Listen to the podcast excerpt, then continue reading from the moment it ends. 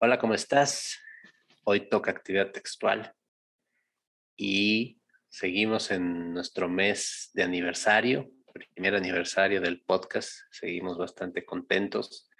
Ya tuvimos un par de celebraciones pequeñas, pero significativas. Y entre todas estas festividades, bueno, acaba de pasar el Día Mundial del Teatro. Y quienes no lo crean, como yo, como a mí me ocurrió, también hay teatro de ciencia ficción.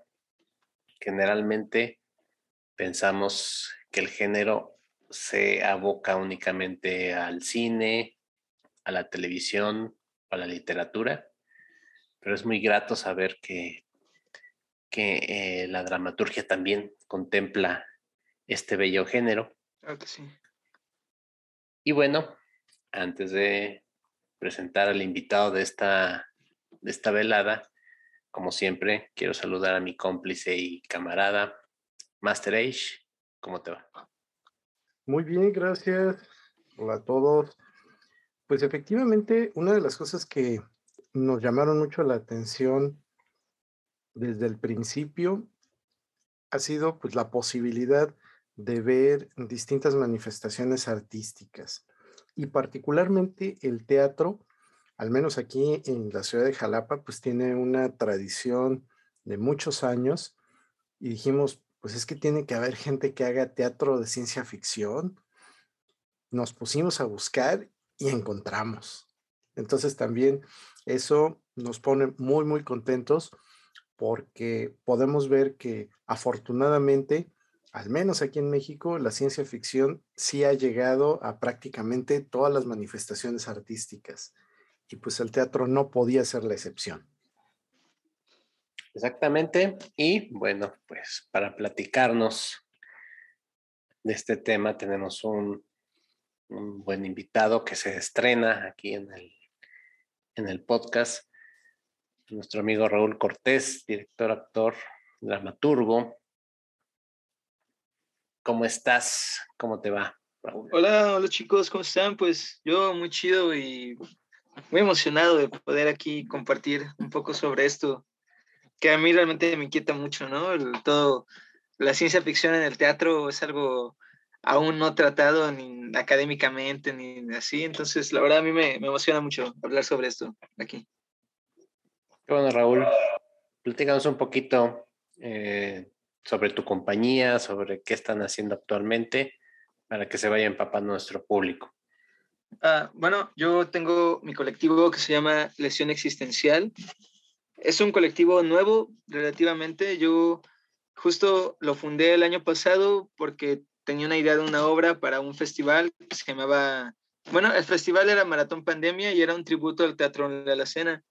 El Teatro en la Escena era un festival que se hacía hace, hace años aquí en Jalapa, que era de hacer teatro en lugares eh, que no fueran teatros, lugares alternativos, ¿no? No sé, una carnicería, una escuela, y utilizar el espacio como, como es, ¿no? Como, como estaba el espacio, sin aforar ni nada por el estilo. Y pues, escribí una obra para eso y que ni siquiera yo estaba pensándola inicialmente que fuera ciencia ficción, sino que por sí sola se fue tornando ciencia ficción en la dramaturgia y pues la empecé a montar. El colectivo yo lo fundé para montar esa obra y a partir de eso me animé a sacar más producciones mías. Yo toda mi carrera se, enfocó más en la actuación. Es hasta hace pues, como un año, dos años que me animé a dirigir, y a sacar lo que yo escribía, que es algo que siempre me, me emocionó mucho y la verdad me había animado. ¿Cómo se llama tu obra? Esta obra se llama ¿Te acuerdas de Kevin? Como pregunta, interrogaciones.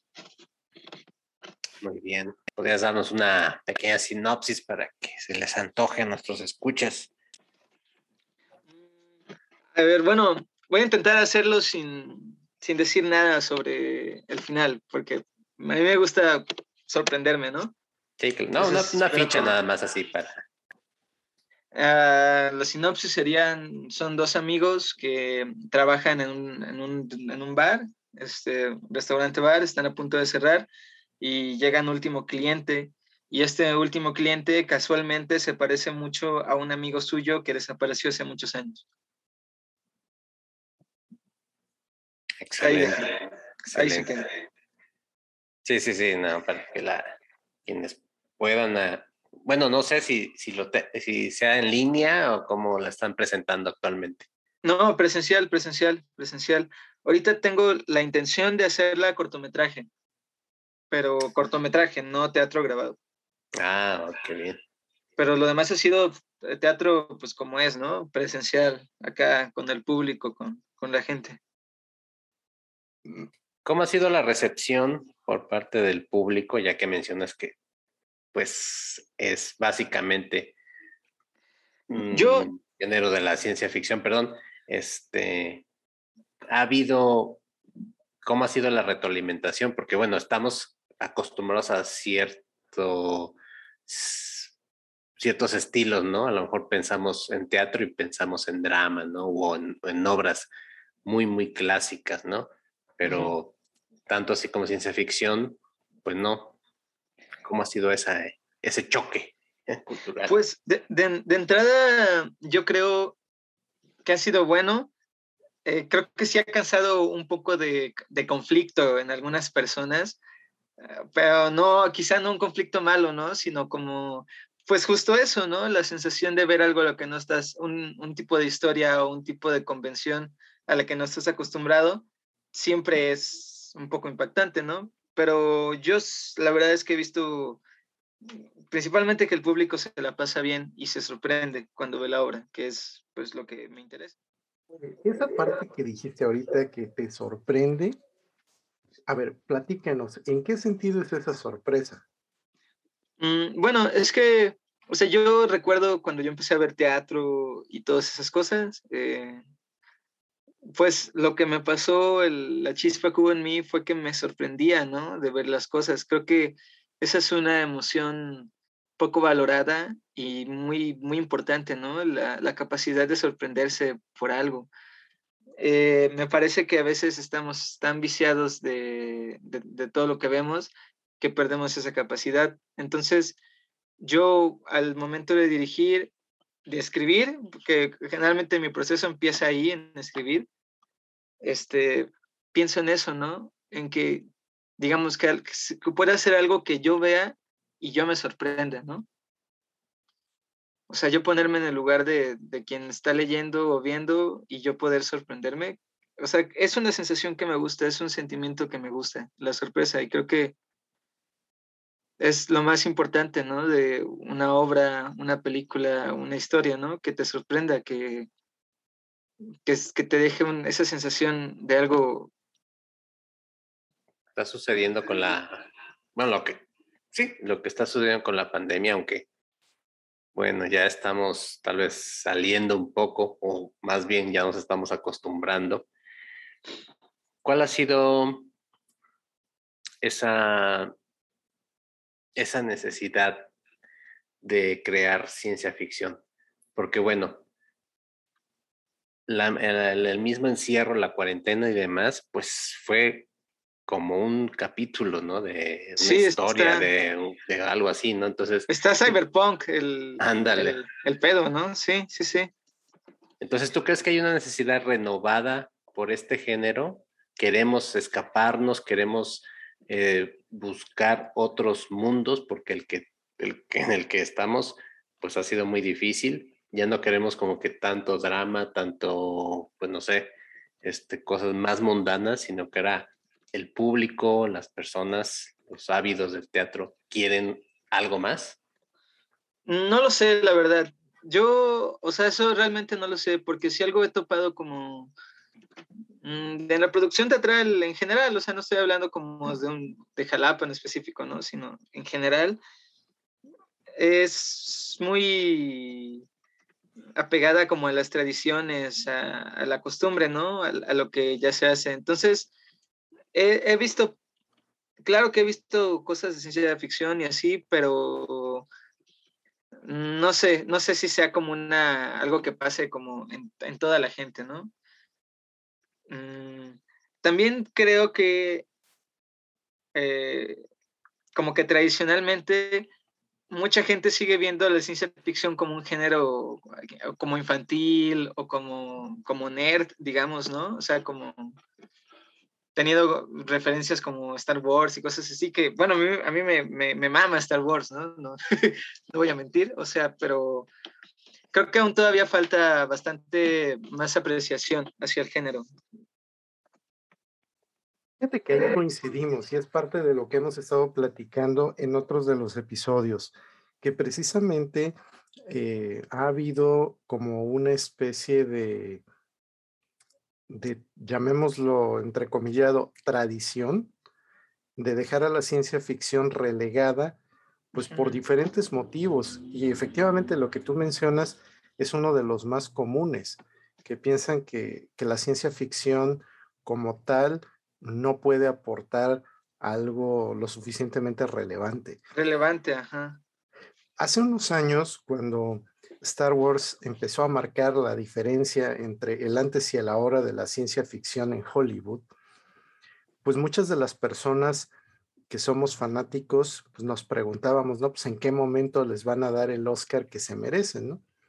Y lo que siempre hemos visto es que a la ciencia ficción en términos generales sí le dan los Óscares, pero se los dan por vestuario, por efectos especiales, efectos sonoros, inclusive algunas de esas categorías no existían en los Óscares y las tuvieron que, generar, pues precisamente para poder darle cabida a toda esa oleada de creación eh, que la gente estaba haciendo. Sin embargo, la academia en el caso de Estados Unidos, pues sigue siendo tremendamente tradicionalista.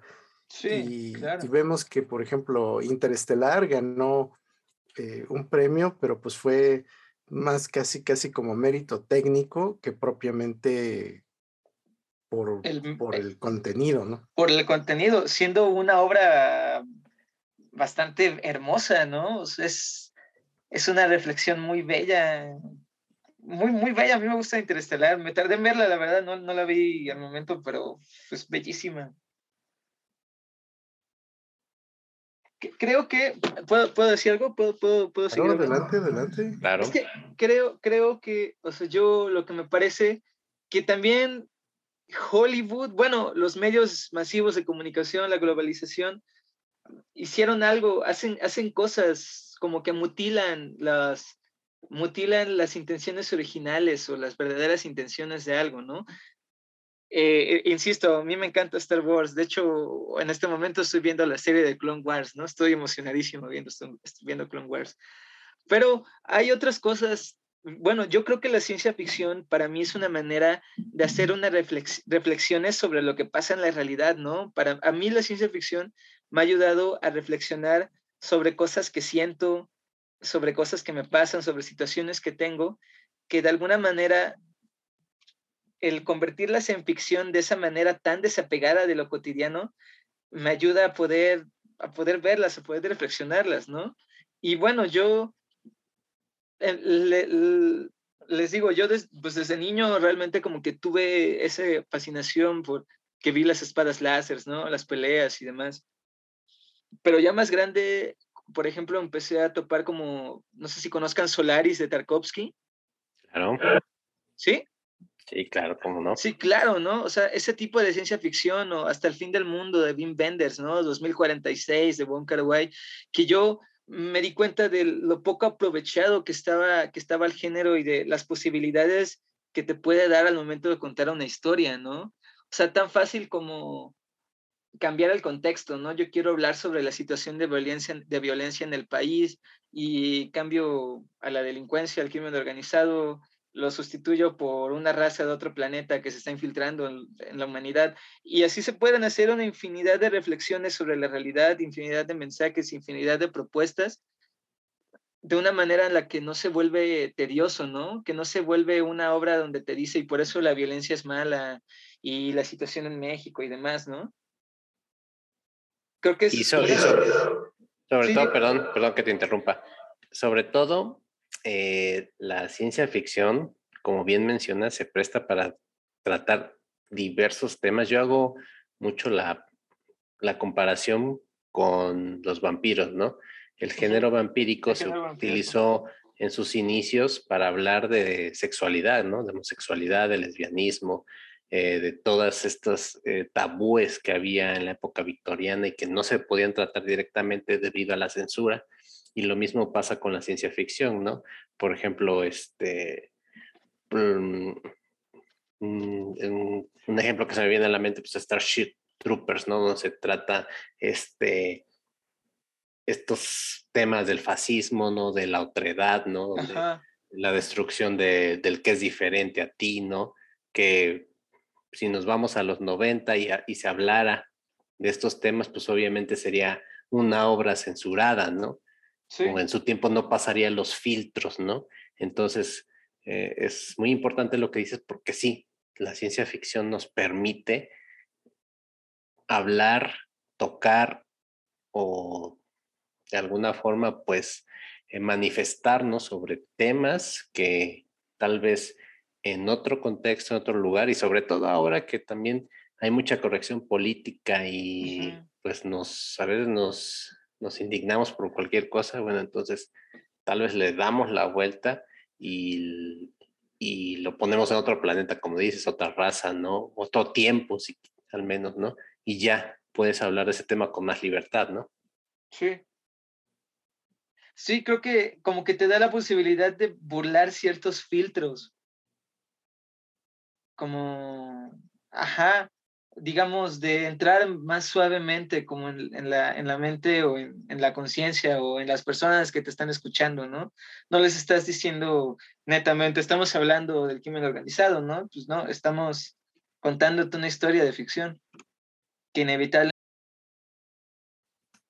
bueno, yo quiero aprovechar ahorita lo que menciona Raúl, porque precisamente con motivo del, Día Mundial del Teatro, se generó un documento, bueno, es un, mensaje, y ese mensaje pues se ha estado repitiendo eh, en diversos medios, eh, fue a cargo de Peter Sellars, y la parte central de su reflexión dice, el teatro es el arte de la experiencia. Órale, sí, bueno, claro. Y precisamente esto que tú nos estás comentando ahorita es lo que nos demuestra que esta afirmación es en esencia lo que nosotros vemos en el teatro. Es decir, no nos conformamos con que sea el hecho de una historia que pudiera ser ficticia, realista o del tipo que gustes, sino que conjunta los dos elementos importantes, que son esa manifestación de una comunicación que se da a través de un medio con la intención de mover a tu audiencia y por otra parte, el hacer que eso que la audiencia vive esté relacionado con lo que en este caso la, obra dramática o, mejor dicho la obra en general le esté ofreciendo.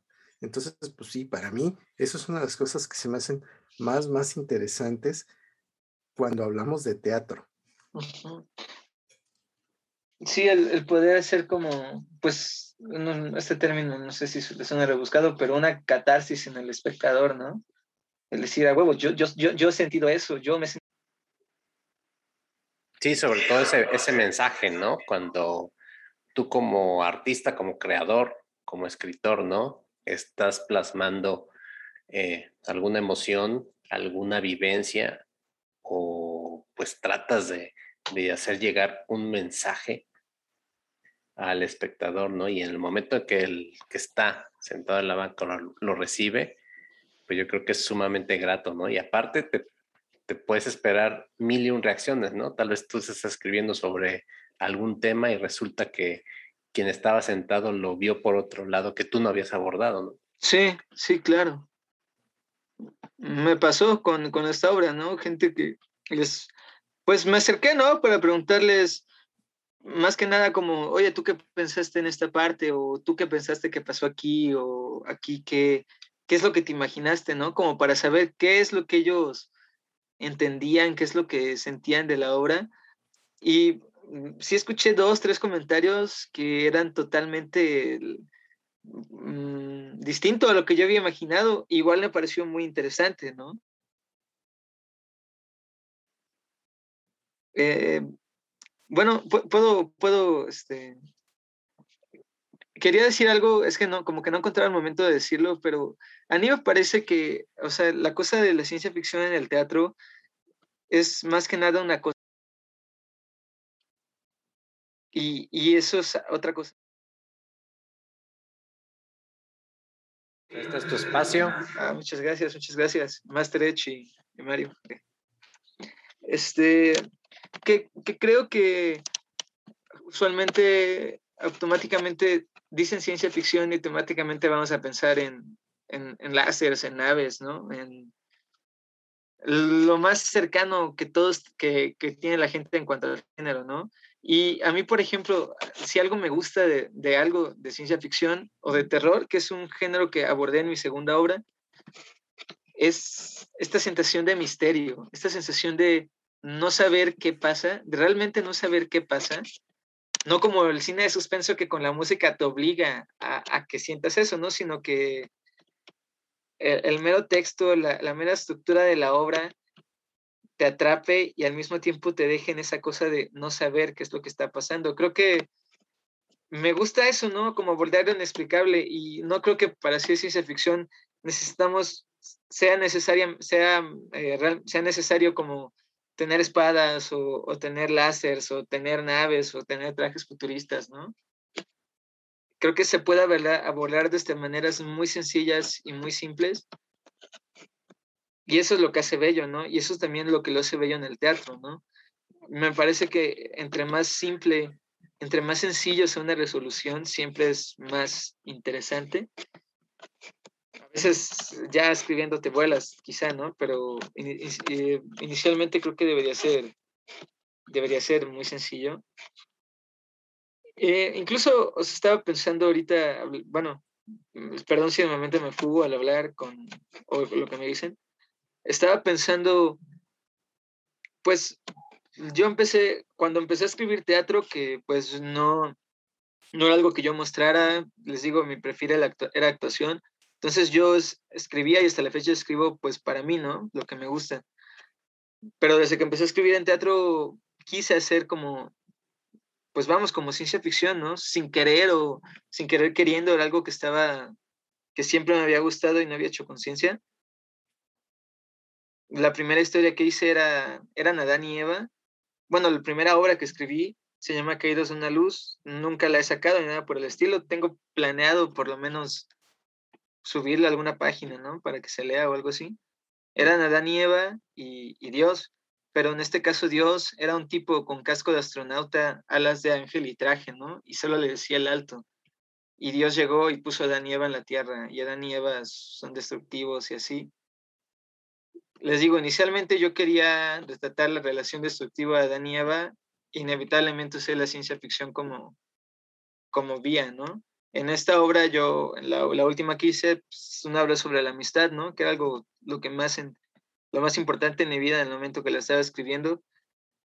Era una obra sobre la amistad que inevitablemente tuvo que usar la ciencia ficción como, como excusa para poder seguir hablando del tema. Eh, así, creo que así ha sido mi proceso como en el, digamos, relacionando teatro y ciencia ficción.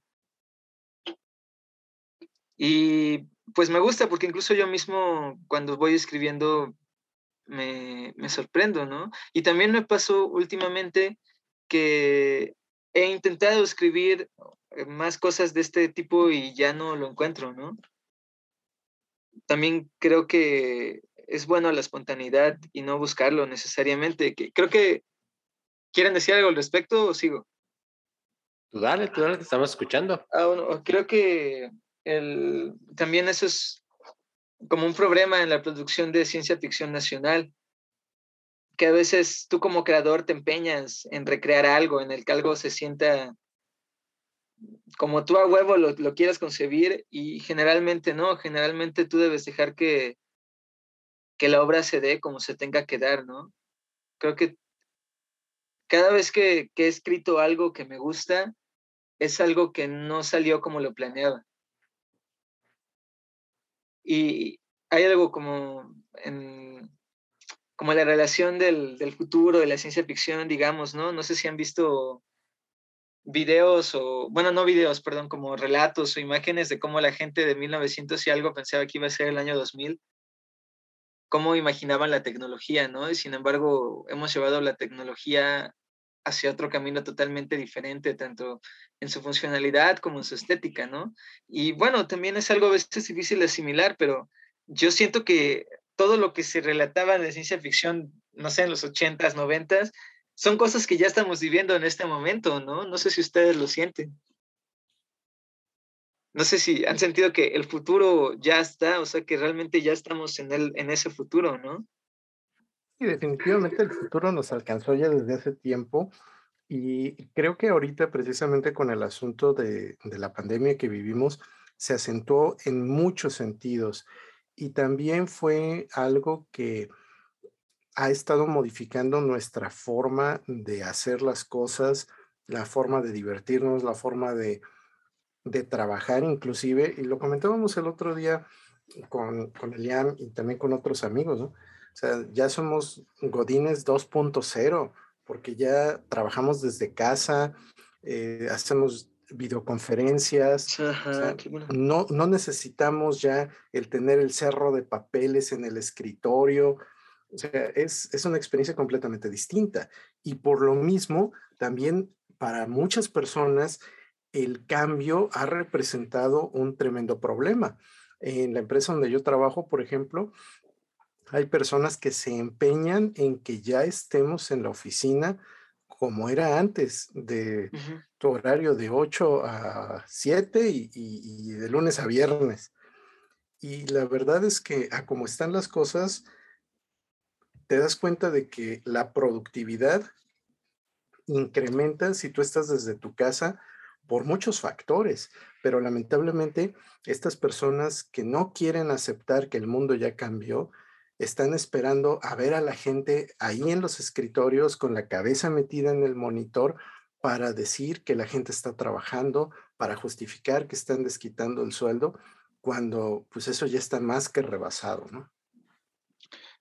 Y, y es que creo que justo eso es algo que hace la ciencia ficción y pasa mucho, creo que podría pasar mucho en la ciencia ficción en teatro, crea un conflicto. En sí, creo que el futuro y el avance crea un conflicto. A mí, por ejemplo, me pasó ahorita durante la pandemia que sí, o sea, yo buscaba y seguía consumiendo ese tipo de contenido, ¿no? Pero yo en la vida real estaba intentando, pues, trabajar con mi papá allí en construcciones de Chalán y en la tierra, ¿no? Y, o sea, de estar lo más alejado posible de una pantalla de computadora, ¿no? es, algo que te pasa. es, un poco aterrador pensar en el, en el futuro, ¿no? Más pensando en la manera en que lo hemos ido encaminando. No sé si han topado como los géneros de la ciencia ficción, el green punk, solar punk, el cyberpunk, todas esas cosas. Los hemos tocado muy por encimita, pero pues sí, sí hace falta entrarle ya con, con más ganas a varios de ellos. Es que yo, por ejemplo, está, estaba pensando que, por ejemplo, ahí no, no me acuerdo, no Cyberpunk es otro parecido que es como un futuro muy industrial, no tan decadente como el Cyberpunk, porque incluso el Cyberpunk, tú en tu inocencia lo ves interesante, ¿no? Blade Runner, ese tipo de cosas. Blade Runner es una película hermosa, por cierto, ¿no? No la mencioné hace rato, pero también es ese tipo de ciencia ficción que, que inspira, pero bueno, ya, pasando a, esto. Eh, hay un género de, de, esa ciencia ficción que está enfocado como en industria, ¿no?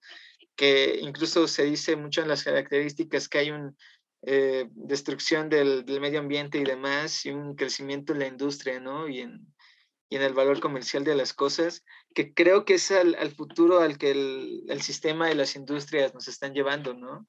Cuando había otros, hay otros futuros posibles, bueno, había concepción de otros futuros posibles, no sé si conozcan el solar punk, que es un futuro donde eh, el medio ambiente y la tecnología son dos cosas que, y, y, el humano claramente, ¿no? Porque también lo que pasa muchas veces con la tecnología es que avanza sin tomar en cuenta la ética humana, ¿no? Y también creo que eso es lo que nos, nos da la oportunidad de la ciencia ficción, sobre reflexionar hacia dónde estamos yendo y sobre qué queremos.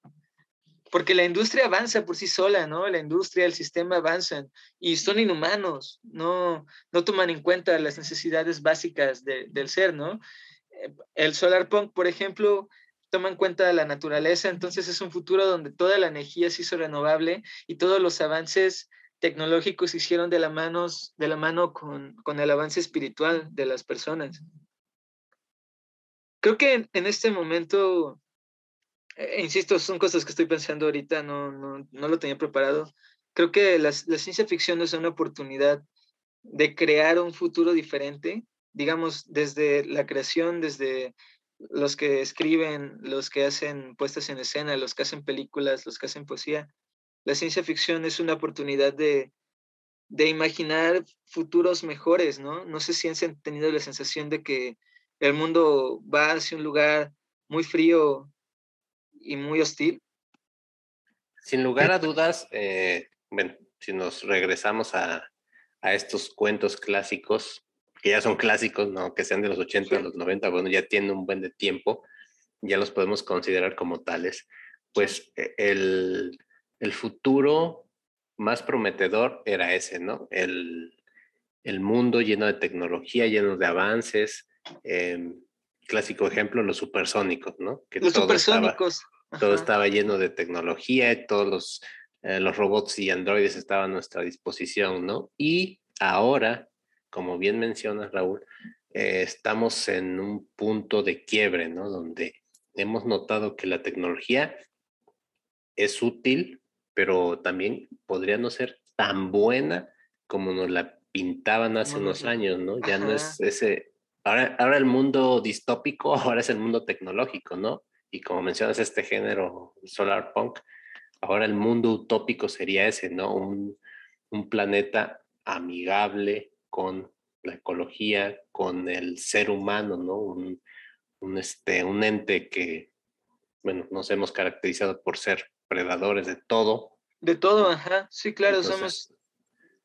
Entonces ahora necesitamos un cambio de mentalidad, ¿no? Y qué bueno que, que tocas el tema porque a mí me parece también, coincido con que la ciencia ficción es un, un medio, pues puede ser contestatario y puede ser rebelde, porque nos da ideas, ¿no? Y podemos, mm, pues no, mm, tal vez no, es, no son textos filosóficos donde, o, de, o manifiestos de ideología, pero sí, sí podemos eh, meternos, ¿no? A este tipo de, de reflexiones, decir, bueno, el mundo sería mejor de esta forma, ¿no? O hacia dónde vamos, ¿no? Pues ¿Qué estamos dónde haciendo, ¿no? Fíjense que en ese sentido queda muy claro que el potencial de la ciencia ficción como un elemento que ayuda a la reflexión es algo temido. Y me refiero en este caso a lugares donde la ciencia ficción está prohibida. Ya ustedes sabrán de qué lugar me refiero. No, no estoy diciendo nada de de Corea del Norte porque no sabemos cómo es ese mundo más allá de la Corea del Sur, pero sí hay otros lugares un poco más famosos, un poco más conocidos y resulta bien muy claro que en esas latitudes el que las personas tengan la posibilidad de hacer esa especulación y que tengan la posibilidad de cuestionarse y cuestionar el sistema y hacer muchas cosas relacionadas con esa percepción que se tiene de la realidad y de una realidad que puede tomar diferentes caminos, pues se convierte en algo que no a cualquiera le gusta. No. Y eso, pues evidentemente a las personas sí nos beneficia porque nos da esa posibilidad de la imaginación, de la creación, de la reflexión, pero sabemos muy bien que no a todos les gusta.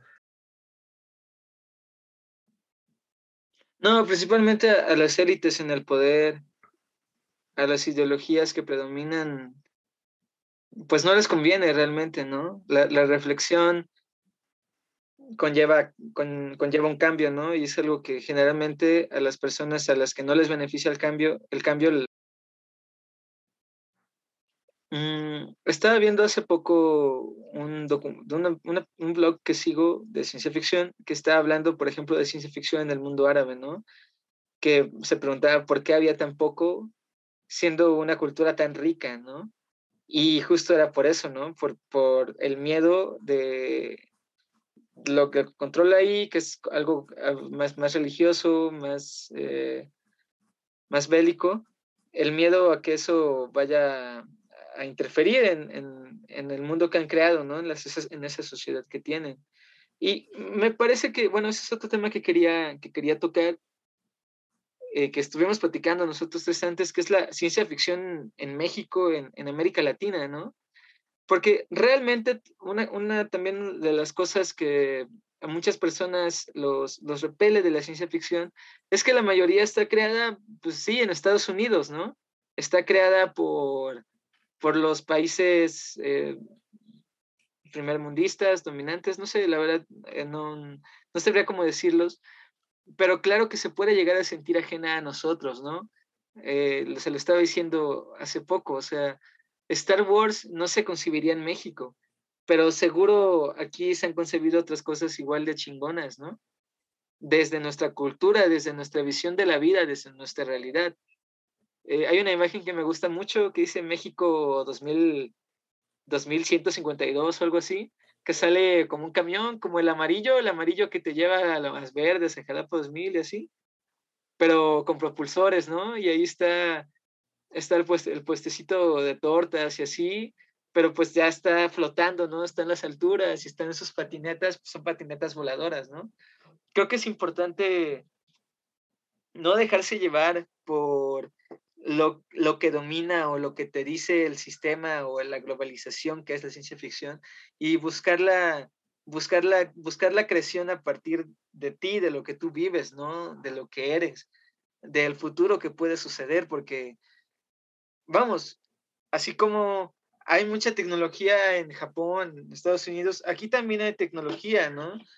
Debe haber eh, hackers, eh, esas, las personas que, que no sé si es un tema serio, pero las, las personas que, que, hacen piratería y demás cosas que, que saben controlar de esta manera las computadoras, pues es una manera de ciencia ficción, ¿no? Es una manera tecnológica contemporánea que sucede aquí en México, ¿no? Que, que sucede en un mercado, sucede en, unas, en, una, en un mercado de Fayuca, ¿no?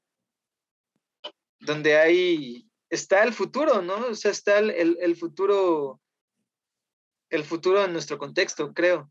Y creo que no, no debemos despreciarlo, ¿no? no creo que siempre hay que abrazar lo que somos en esencia, mejorarlo siempre que se pueda. Yo creo que siempre es posible mejorar, pero creo que es la, la, clave como para la creación y la consolidación de la ciencia ficción en América Latina en general es no desistir en abrazar lo que somos en esencia, no intentar imitar a George Lucas o a cualquiera de esos güeyes que, insisto, los respeto, me encanta, pero no somos nosotros.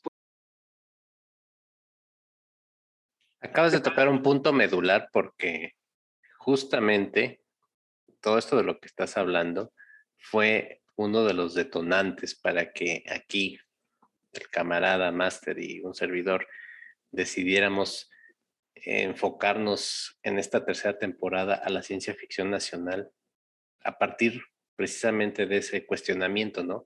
¿Por qué nosotros, como mexicanos, no quiero generalizar como latinoamericanos porque pues en Argentina hay una gran tradición de la ciencia ficción, en ni tampoco en los hispanohablantes, porque en España también hay una gran tradición. muy buena, de hecho, ¿no? La ciencia ficción española está, está muy chida, la neta. Bueno, ya es otro tema. Perdón, sigue diciendo. no, no te preocupes, adelante. Y bueno, eh, eso fue, ¿no? Lo que, lo que prendió las alarmas y, y nos puso a, a, meditar en esto, ¿no? ¿Por qué rechazamos? ¿Por qué decimos que no puede haber tecnología? ¿Por qué no puede darse una historia ¿no? de ciencia ficción con androides, con todos estos este, los arquetipos que ya, ya se han planteado. Y pues caemos muchas veces en esto, ¿no? La, en la formación de públicos, que bueno, Estados Unidos ya tiene largo tiempo acostumbrándonos a su ciencia ficción. Yo creo que uno de los claros ejemplos pues, es eh, esta saga de Marvel y de Avengers, ¿no? Donde ya tiene una fórmula preestablecida y todos, todos la aceptamos de muy buena manera, ¿no? Tanto que pues, ya son 10 años de películas, ¿no? Ya compramos su fórmula, pues. Sí, la Nuestra aceptamos. Mente ya la asimiló Ajá. Y como bien dices, uno de los grandes misterios que siempre hemos querido dilucidar aquí en el podcast es eso, ¿no? ¿Cómo traemos la ciencia ficción aquí a, a la ciudad, ¿no? ¿Cómo puede ser que haya una historia en mi colonia, ¿no?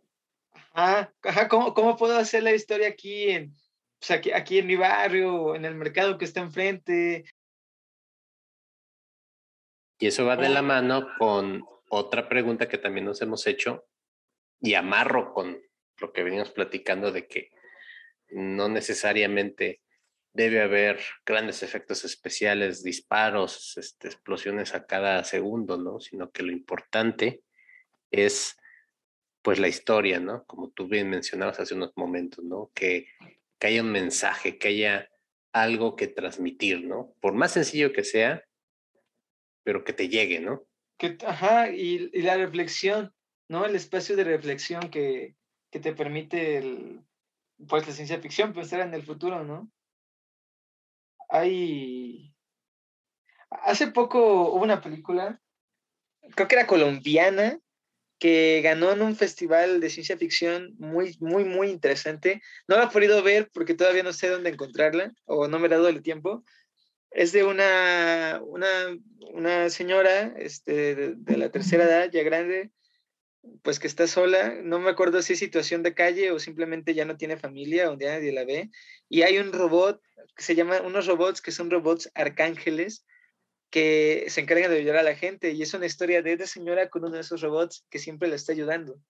Y es de un cineasta colombiano y la, la historia fue grabada en Colombia, fue hecha en Colombia, ¿no? Ay, qué buen dato, hay que investigarlo. Sí, no, no recuerdo ahorita el nombre, pero por ahí está y es reciente, entonces yo creo que si la buscan la encuentran. Igual, eh, fue que fue Matt Escalante.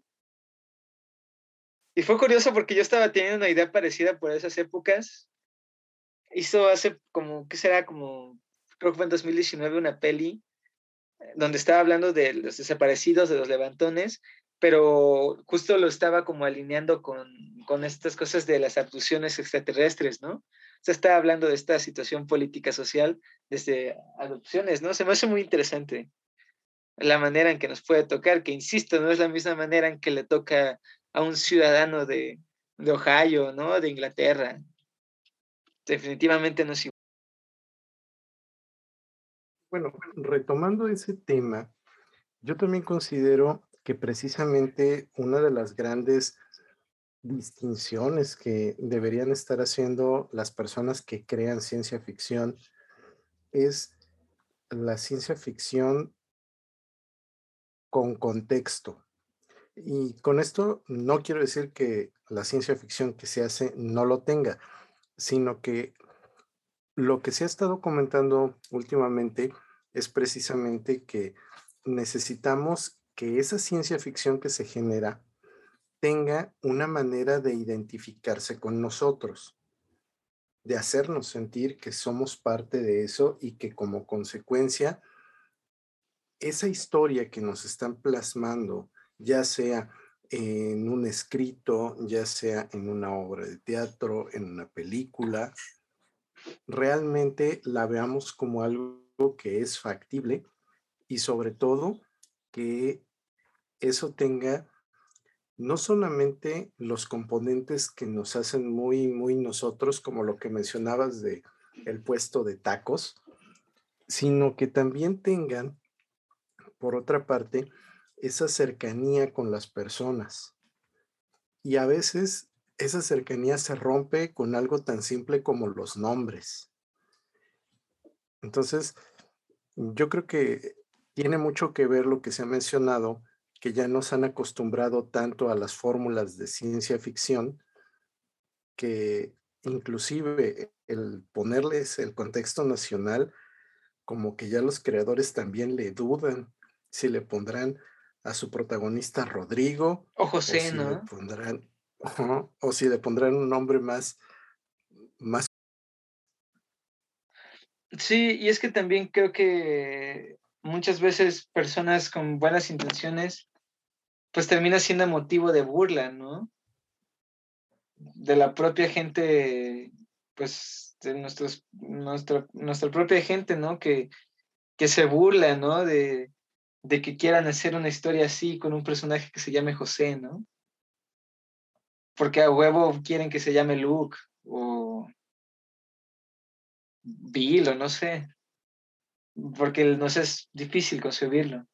A mí me pasó, más cuando era niño, ¿no? Yo recuerdo mucho, esto es muy, pues, no sé a qué tiene, que ver, pero yo me gusta, me gusta mucho mi nombre, me gusta Raúl, me gusta cómo suena, pero escuchaba un nombre como Luke y decía, ah, suena bien chido Luke, ¿no? Y si me llamara Luke, ah. justo ahora es todo lo contrario, ¿no? Es, no, ¿por qué se va a llamar Luke? Que se llame... Es difícil, es difícil luchar contra, contra, contra las élites y el sistema. Justo que mencionaba el cine de superhéroes, estaba leyendo un artículo que decía el por qué el cine de superhéroes ha avanzado tan poco, ¿no? No sé si vieron la de Eternals, la de Marvel, la, una de las últimas que sacaron. Ah, no, ah, no, no, ya. Marvel, eh, ya, no, por favor. es que esa película, a mi parecer, está padre. Y yo vi que mucha gente como que renegaba, que estaba aburrida, que no sé qué. Lo que sucede es que hicieron una historia con un estilo de cine distinto, sin embargo, utilizando superhéroes, ¿no? Simplemente utilizaron otra fórmula de tipo de películas como esa que ya hay un chingo, simplemente le pusieron personajes superhéroes. Y creo que eso es un problema, ¿no? Si, si por ejemplo, si hubiera aquí gente en México que se atreviera a hacer cine de superhéroes como lo haríamos nosotros, el género avanzaría más sería mucho más rico, porque estamos dejando el monopolio en unos cuantos personajes de Marvel controlados por una sola empresa que ya controla un chingo de cosas, obviamente hablo de Disney, que controla Star Wars y Marvel. Sin embargo, ¿por qué no hacer una película de superhéroes aquí en México? ¿Por qué no hacer seriamente una película de superhéroes en México? ¿Por qué no adueñarnos de eso, no? Los superhéroes son algo universal, es un símbolo universal. Eh, Estoy pensando, por ejemplo, en, en, un cineasta como Tarkovsky, ¿no? Que se adueñó de géneros como la ciencia ficción a su manera, ¿no? E hizo cosas hermosas, ¿no? Stalker y Solaris, a mi parecer, son de lo mejor que tiene Tarkovsky, ¿no? A mí aún me cuesta ver películas como nostalgia sin ponerles pausa un ratito y así. Sin embargo, veo Solaris y, puff, yo me, me voy, ¿no? que es bonito poder apropiarse de las cosas. Igual hay un libro que se llama Leyendas del Quinto Sol, que son cuentos de ciencia.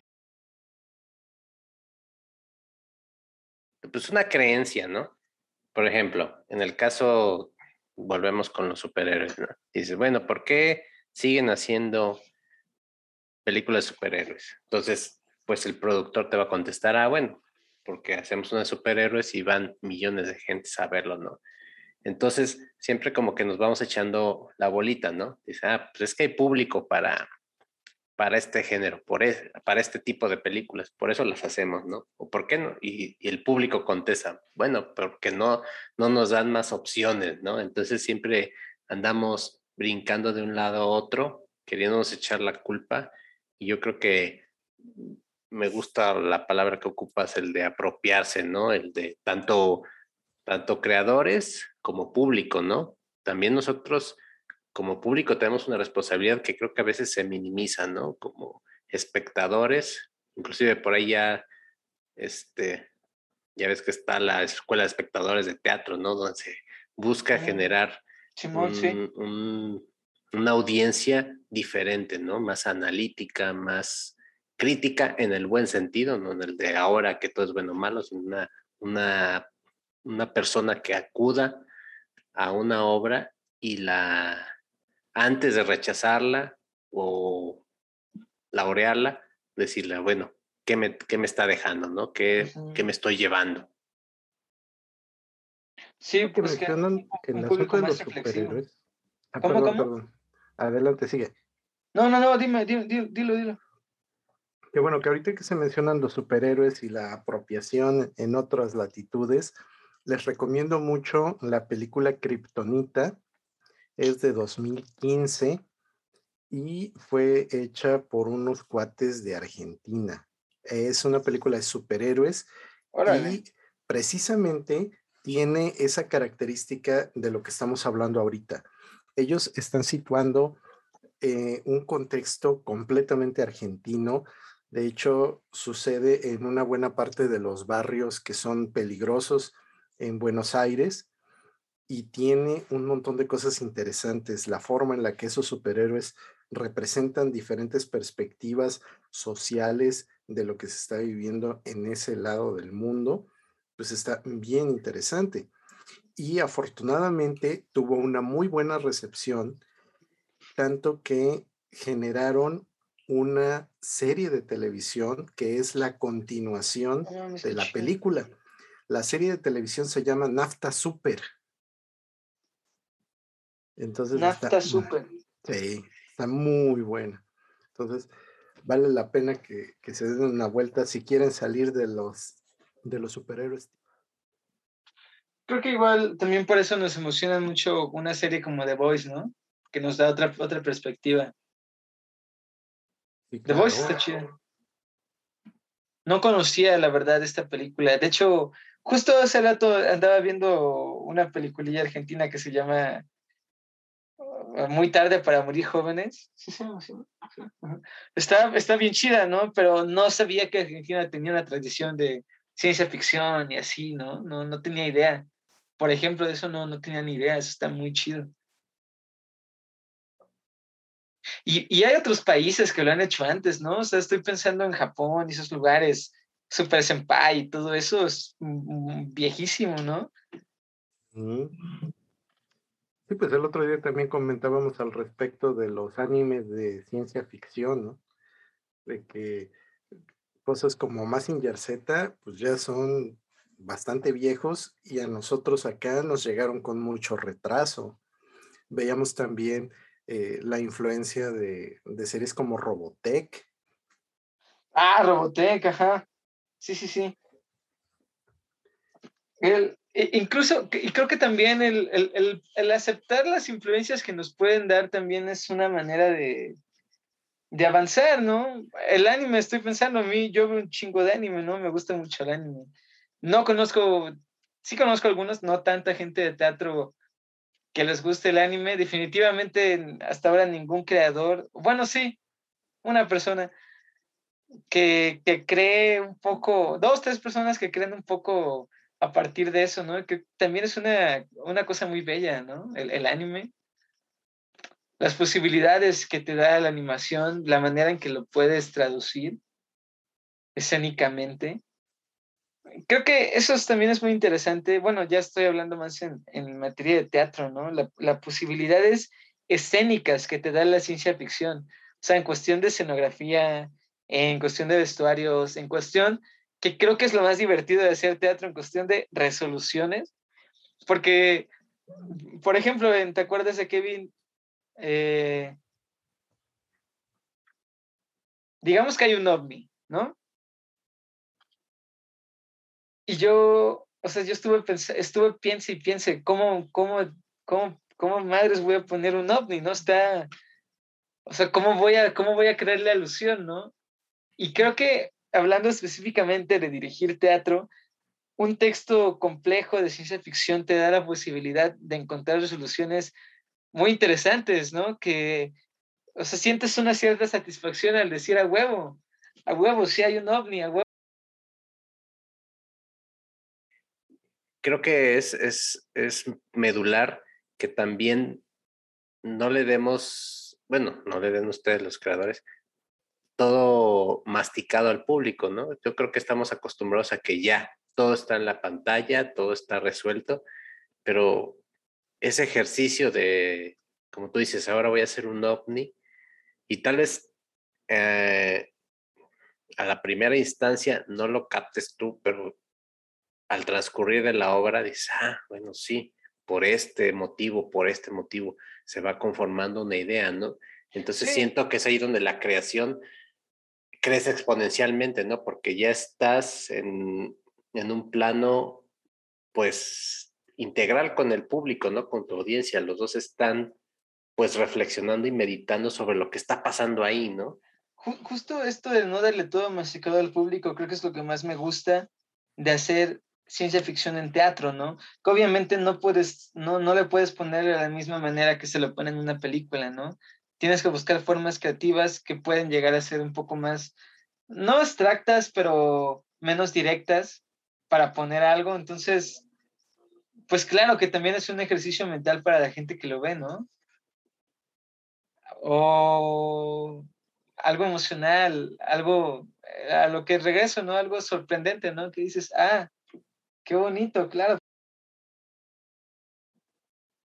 Creo que, pues a fin de cuentas, crean, bueno, yo cuando creo, realmente creo por, no, no sé si diría, a veces sí es por necesidad, necesidad emocional, pero pues también es por placer, ¿no? El, placer de crear algo es bonito, no, no es algo que tú puedes tener siempre, ¿no? Yo, por ejemplo, me ha pasado, perdón si me desvío un poco del tema, pero en hacer una carrera como muy sólida como director ese tipo de cosas, siento que llega un punto en el que te sientes presionado a crear, presionado a pensar, presionado a ser creativo, ¿no? Y creo que eso también mata mucho la, lo genuino de las cosas, ¿no? Algo es muy bello porque es genuino y es irrepetible.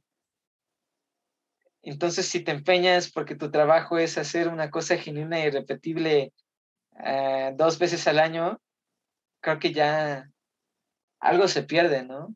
Les digo que me pasó ahorita. Y justo, pues ahorita que me están diciendo de estas películas argentinas y así, me, emociona mucho, ¿no? No, no conocía esas cosas. Ya, perdón, sigan. Eh, a veces me voy un poco. No, al contrario, para eso este espacio, para, para que podamos debrayar a gusto. Así es. De hecho, yo voy a continuar poniendo el desorden ya que andamos por otras ah, latitudes y haciendo este, un poco de visitas a otros conceptos. Una de las cosas que, caracteriza al podcast es que damos algunos datos interesantes, lo que llamamos los famosos datos de trivia, y el episodio de hoy va un poco seco, así que ahí les voy. Todos nosotros tenemos ya muy claro que cuando hablamos de teatro hay un escenario y el escenario está separado de las butacas donde está la audiencia. En teoría estricta, pues ese diseño se le debe a los griegos, que son los primeros que empezaron a hacer del teatro algo que pudiera ser disfrutado por un público. Sin embargo, resulta que los italianos en la época del Renacimiento son los primeros que empiezan a hacer edificios específicamente para albergar las obras de teatro. Entonces, muchos de los teatros modernos se han basado en esos primeros teatros que hicieron los italianos, que sabemos muy bien que se hicieron muy famosos también por la parte musical y en este caso, pues por las óperas. Entonces, ahí les dejo ese datito nada más. Muy buen dato de trivia, Master, le hacía falta.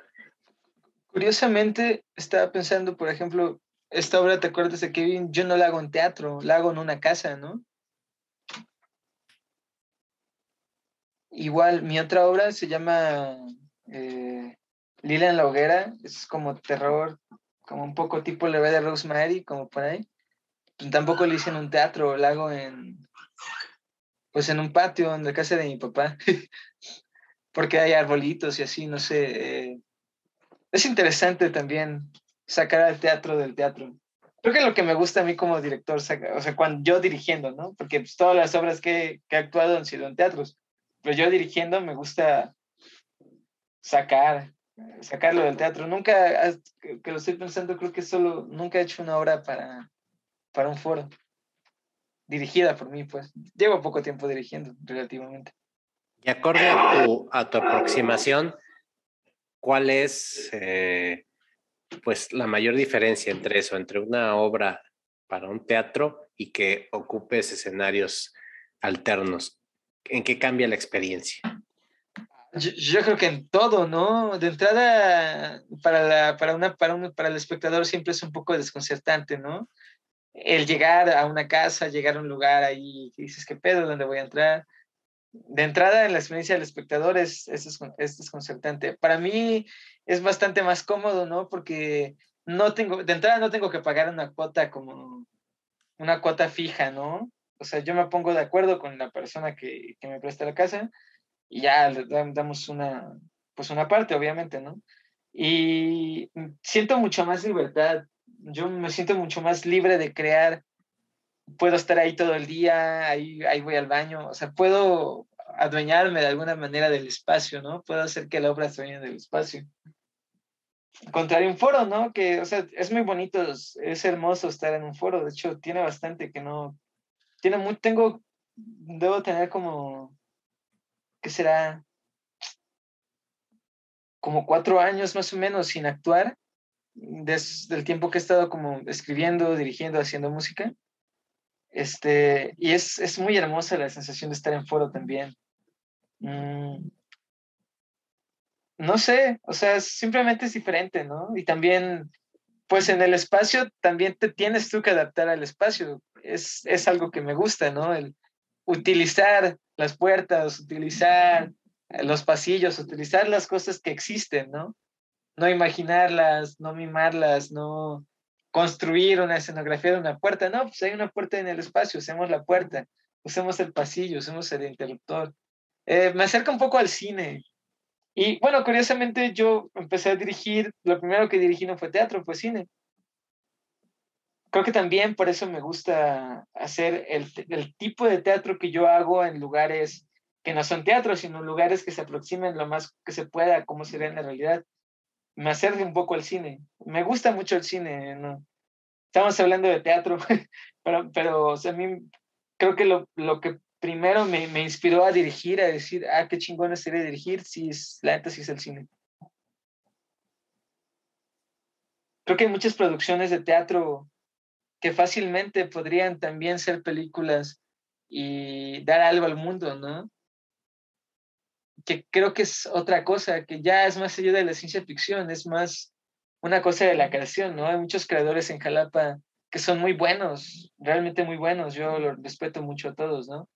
Y creo que si muchos de ellos se animaran a, a buscar que sus trabajos salgan precisamente del, del foro, que vayan a, otros, a otras plataformas, a otras convenciones, a, otros, a otras cosas, también le daría algo, ¿no?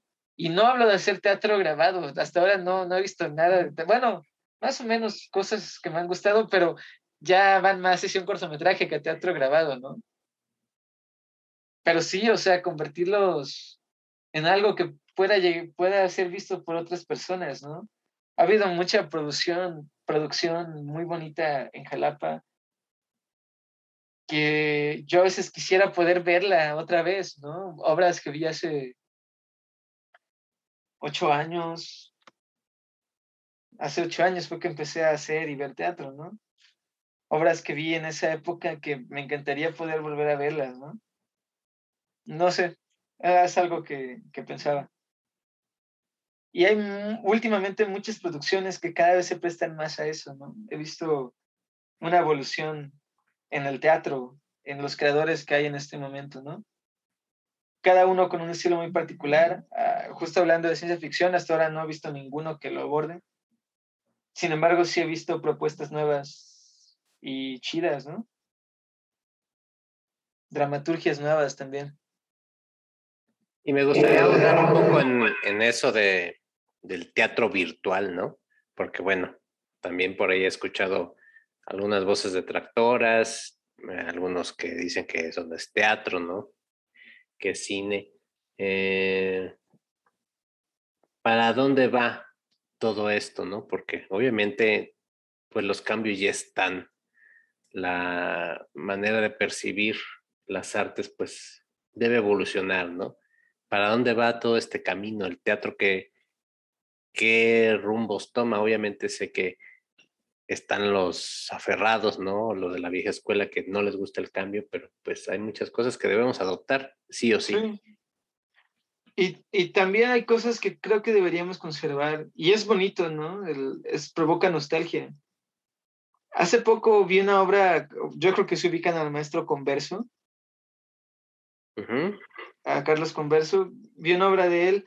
Yo esa obra, la primera vez que la vi, fue como por el 2015 o 16. Hace poco, el año pasado, la presentaron de nuevo en Caos y fue como una máquina de tiempo, ¿saben? Fue como ver una obra de esa época y también pude hacer conciencia de cuánto tiempo ha pasado y qué cosas han cambiado, ¿no? El teatro ha cambiado, o sea, el, teatro que yo vi a los, a los 18 años, que fue cuando yo empecé a ver teatro, realmente antes de eso, estudié música siendo niño, ¿no? Pero teatro y eso jamás, ni lo fui a ver ni nada. Fue hasta como los, como los 18 que empecé a verlo ya tiene ocho años. Eh, y lo veo ahorita en retrospectiva, ya ha cambiado mucho, ha evolucionado mucho, ¿no? A veces para bien, a veces para mal, ¿no? Sí hay cosas de antes que, que se extrañan, ¿no? Pero también hay cosas nuevas que son bastante chidas, bastante reconfortantes. No sé, no sé cómo, cómo explicarlo, pero creo que me doy a entender, ¿no? Sí, efectivamente, bastante claro en tus ideas.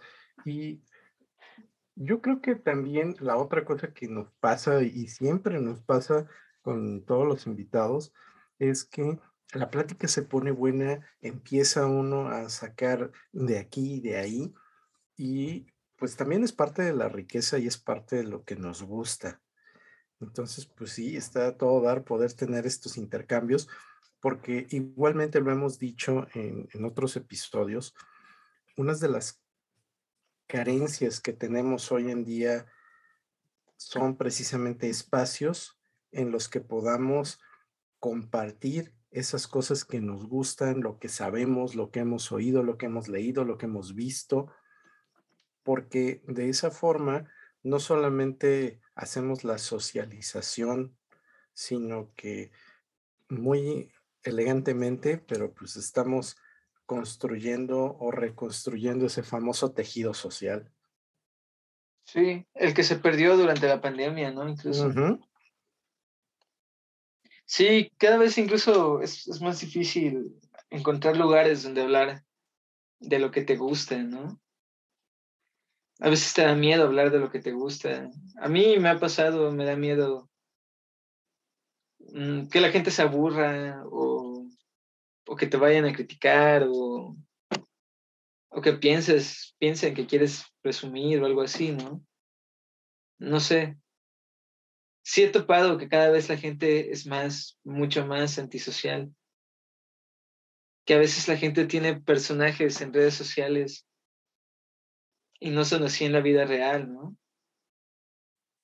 Eso es, eso es muy, muy cierto y es algo que a veces no nos damos cuenta o en ocasiones si nos damos cuenta preferimos hacernos de la vista gorda. Sí, prefieres evitar ese confrontamiento eh, incómodo, ¿no? Y eso también es parte del, de, este mundo futurista en el que vivimos, ¿no? La posibilidad de ser una persona de negarte o pretender ser alguien o aspirar a ser otra cosa, incluso eh, pensando como en la originalidad, ¿no? Por ejemplo, esta cosa de personas que basaron su personalidad en productos, ¿no? En franquicias, en, en ser fanáticos de algo, en coleccionar ciertas cosas. Y pues están basando su personalidad en, en productos, ¿no? En la globalización. ¿Y qué seríamos, no? ¿Qué, ¿Qué, serías tú si no existieran esas cosas que coleccionas, esos, esos, esos, esas personas famosas que idolatras? Si no pudieras basar tu personalidad en eso, ¿qué, qué serías, no? ¿Y qué tan necesario es también para nuestro desarrollo? Eh, estaba pensando en lo difícil que es concebir el mundo sin capitalismo y sin globalización. Sí, yo creo que a final de cuentas, eh, pues todos estamos viviendo un personaje, ¿no? Y esa eh, falsa felicidad, ¿no? Que, a la que estamos obligados en las redes, ¿no?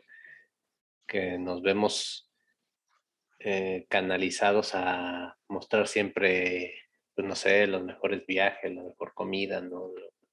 La mejor vestimenta con tal de mantener nuestro estatus como, como esa máscara que creamos en, nuestras redes sociales. Y también sea todo lo contrario, ¿no? Personas que se empeñan en, ah, cuánto sufro, qué soy, o la decadencia, ¿no? En la que vivo. Y, o sea, eso también, esas son cosas que se han llegado a presumir, ¿no? Y todos caemos. Yo no digo que yo sea exento de ese tipo de cosas, ¿no? Yo fue mm, por ahí, creo que sí les comenté hace rato, del 2020, que en algún punto me, me quise alejar. Hubo un ratote que yo cerré mi Facebook y así. No quería vivir en ese mundo, ¿no? Es muy fácil que te, o sea, es, realmente es muy fácil que, que te atrape, que te domine, ¿no? Es una resistencia mental, espiritual y también física el, el mantener algo. Y tampoco está mal realmente tampoco está mal basar tu personalidad en Coca-Cola o lo que sea, ¿no? Realmente no creo que nada esté mal. Solo me pone a pensar, solo es algo que me, que me produce algo, el, el, el, pensar hasta dónde nos ha rebasado el, capitalismo, la globalización, lo que el sistema nos está imponiendo, ¿no? Pensar que, vamos, o sea, obviamente de vez en cuando pues me tomo un refresco, ¿no? pues, veo películas de Marvel y veo Star Wars, me, me gustan, pues no voy a decir que no me gusten.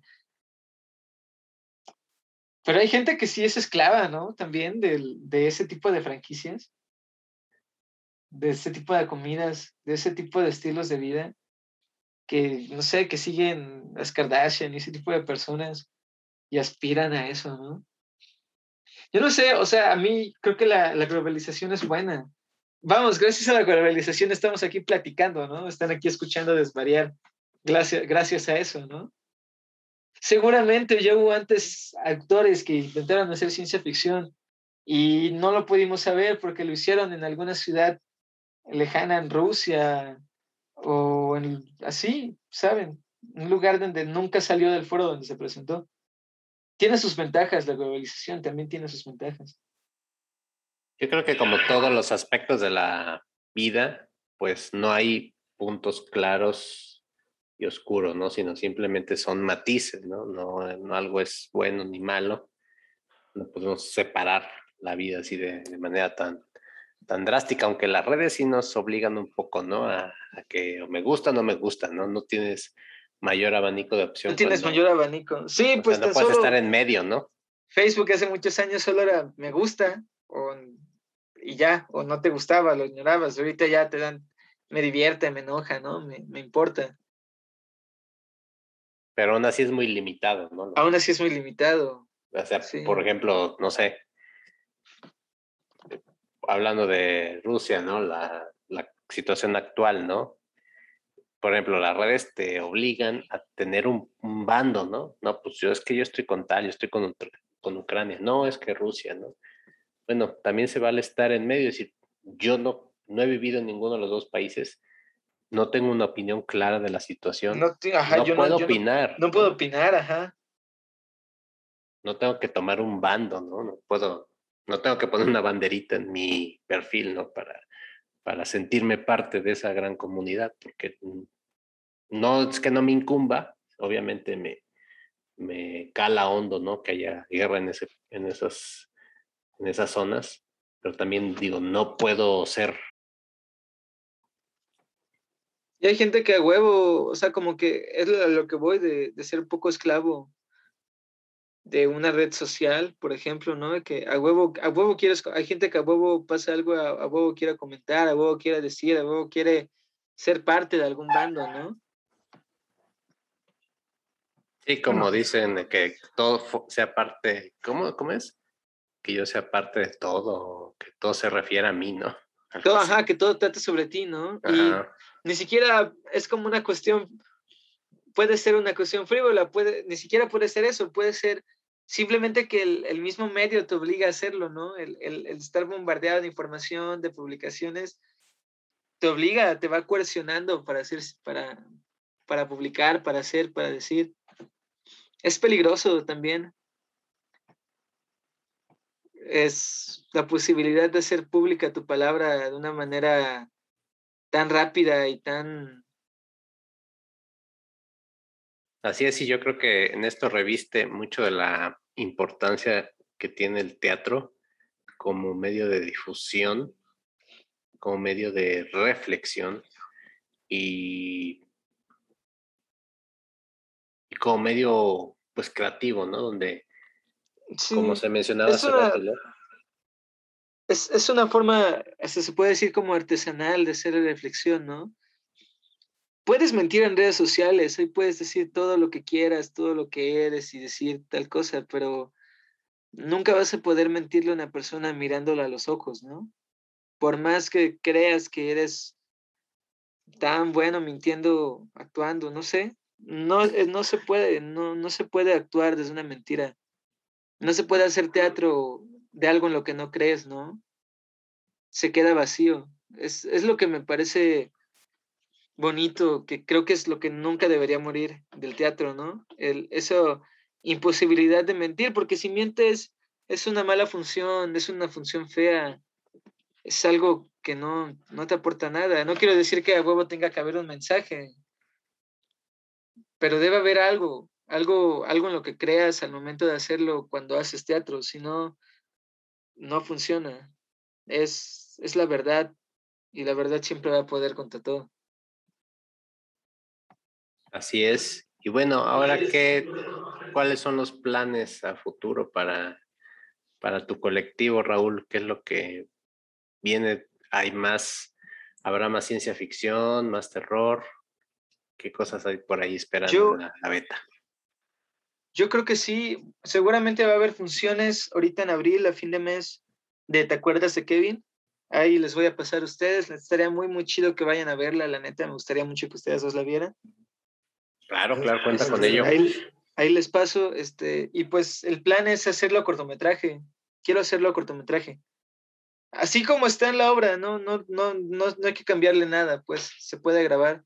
Y tengo ahí otro texto, otros dos textos que quiero sacar con calma. Igual, uno sí es una ciencia ficción quizá todavía un poco más elaborada, menos, o sea, ya un poco más acá con hologramas y así. Igual me da la oportunidad de investigar como escénicamente, ¿no? Y plásticamente cómo lograr ese tipo de cosas eso pues lo haré con, calma, ¿no? Dos obritas con calma que espero poder hacer. Y pues por ahora solo eso. Me gustaría quizá pues alguna colaboración con alguien, si es que alguien en algún momento se le ofrece. También. Bueno, yo, yo de manera personal, no como el colectivo, el colectivo es para lo que dirijo y cuando trabajo en colectivo, pues yo hago música he hecho bastante música para teatro y para cine. Entonces igual, pues em, espero poder seguir haciendo, haciendo música. Creo que, bueno, es mucha divagación de la ciencia ficción, pero la música también tiene mucho que ver, ¿no? Influye los sonidos que utilices, la manera de usar sintetizadores y así, de crear atmósferas. Es muy bello también. Bueno, eso ya ya está de más. no, no, no, nada, está de más aquí, ¿no? Que todos los elementos conforman un todo y es, es importante, ¿no? No, no es, no hay que demeritarlos. La verdad ha sido una, una velada bastante enriquecedora. Qué bueno que, que aceptaste la invitación, Raúl. Es muy interesante, de verdad. Yo tenía mucha curiosidad por, por saber este, más de teatro de ciencia ficción, porque antes de empezar la temporada pues yo pensaba que no existía, pero ahora me doy cuenta que hay muchos muchas obras, muchos creadores como tú interesados en seguir eh, dándole fuerza a este género.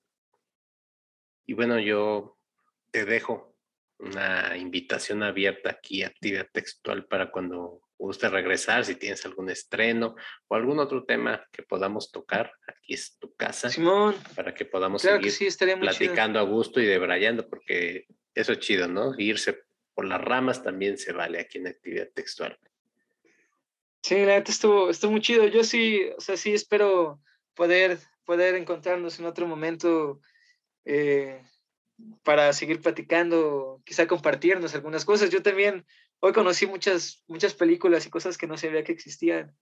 Lo siento muy, muy feliz por eso, la neta, ¿no? Y siempre es chido conocer gente que, que quiera platicar, gente dispuesta a conocer, ¿no? Y a enseñar, a compartir, pues. Muchas gracias, la neta. Al contrario, este es un espacio eh, creado es profeso, ¿no? Para, para la divulgación del arte, de la ciencia, ¿no? Y de todas las personas que estén interesadas en, difundir su obra, pues aquí, actividad textual, está más que puesta. Camarada Master Age, ¿algo más que quieras agregar para nuestros escuchas? Ya que dedicamos este episodio al teatro, nada más quiero terminar con, con una leve reflexión de que es bastante curioso que en la historia del teatro se menciona que todo esto empieza con un trasfondo religioso que es en honor a Dionisio, el famosísimo dios del vino y la fertilidad en la antigua Grecia. Y lo que a mí me llama mucho la atención de cómo ha ido evolucionando el teatro es lo que en algún momento platicábamos. El ser humano desde siempre ha tenido la necesidad de contarse historias. Y la manera en la que esas historias se han ido contando conforme hemos estado avanzando se refleja en todos los medios. Y si el teatro, que tuvo sus inicios, llamémoslo entrecomillado, modestos, entre personas, y lo comparamos con el teatro de hoy en día, con tramoya, con luces, con música, con edificios creados para tener el efecto acústico, para tener la vista más adecuada del escenario, pues vemos que afortunadamente sigue siendo una actividad muy importante. Y yo considero también que afortunadamente y gracias al teatro, hemos tenido el desarrollo de otras disciplinas, como es el caso del cine. O sea, para mí el, cine no solamente es eh, la mezcla de lo visual y de lo estético, sino que tiene que ver también con lo que se mencionaba hace un rato, con la posibilidad de volver a vivir ese momento.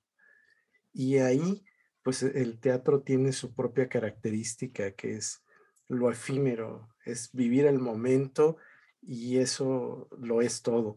Y yo en lo particular, y creo que muchos de mis colegas roleros coinciden conmigo, nosotros como jugadores de rol le debemos muchísimo al teatro, porque precisamente eh, gracias a esos personajes icónicos o arquetípicos, se pueden generar historias de comedia, de drama, de suspenso, de terror. Le podemos meter todo lo que sea. Y a fin de cuentas, como una de las nuevas manifestaciones artísticas, pues los juegos de rol abrevan muchísimo de las técnicas actorales, de las técnicas del manejo de voz. Eh, en años anteriores, para la celebración del Día Mundial del Arte, precisamente lo que hemos estado haciendo gracias a muy buenos amigos en el teatro, es ofrecer talleres para cómo manejar la voz, para cómo controlar, cómo improvisar, cómo hacer muchas cosas. Y todo eso no es otra cosa más que la herencia que tenemos del teatro. Entonces, así como nosotros eh, tenemos esa, esa influencia y esa herencia, pues yo creo que van a seguir habiendo otras manifestaciones artísticas que tomen algunos de los elementos que nos ofrece esta arte y pues afortunadamente creo que podremos seguir viendo cómo esto mejora, cómo hay otras propuestas, cómo hay nuevas técnicas y sobre todo cosas como lo que nos ha platicado Raúl. El teatro ya no nada más es propio del teatro, el teatro le pertenece a la gente y donde haya gente tiene que haber teatro. exacto. Excelente, Master. Muchas gracias. Muchas gracias, Raúl. Y gracias a ti que nos escuchas, a ti que nos prestas tus oídos y tu mente para compartir actividad textual. De verdad, un abrazo con gel antibacterial hasta donde te encuentres. A todos nuestros amigos de, de América del Norte, de América del Sur, a toda la gente, a toda la bandita que nos escucha allá en las Europas, que sabemos que la situación es difícil por allá. Espero que en algún futuro, ya que estamos en la ciencia ficción, en algún futuro próximo, quien escuche este podcast sepa de, de esas terribles, de ese terrible escenario que están pasando por allá y quede nada más como un mero recuerdo. Yo soy Mario Eliam, te doy las gracias de nuevo y pues nos escuchamos en el próximo episodio. Nos vemos. Vayan al teatro. La recomendación de siempre, ya saben, tomen café de grano y si es de Veracruz, mucho mejor. Y que los dados no dejen de rodar. Vámonos.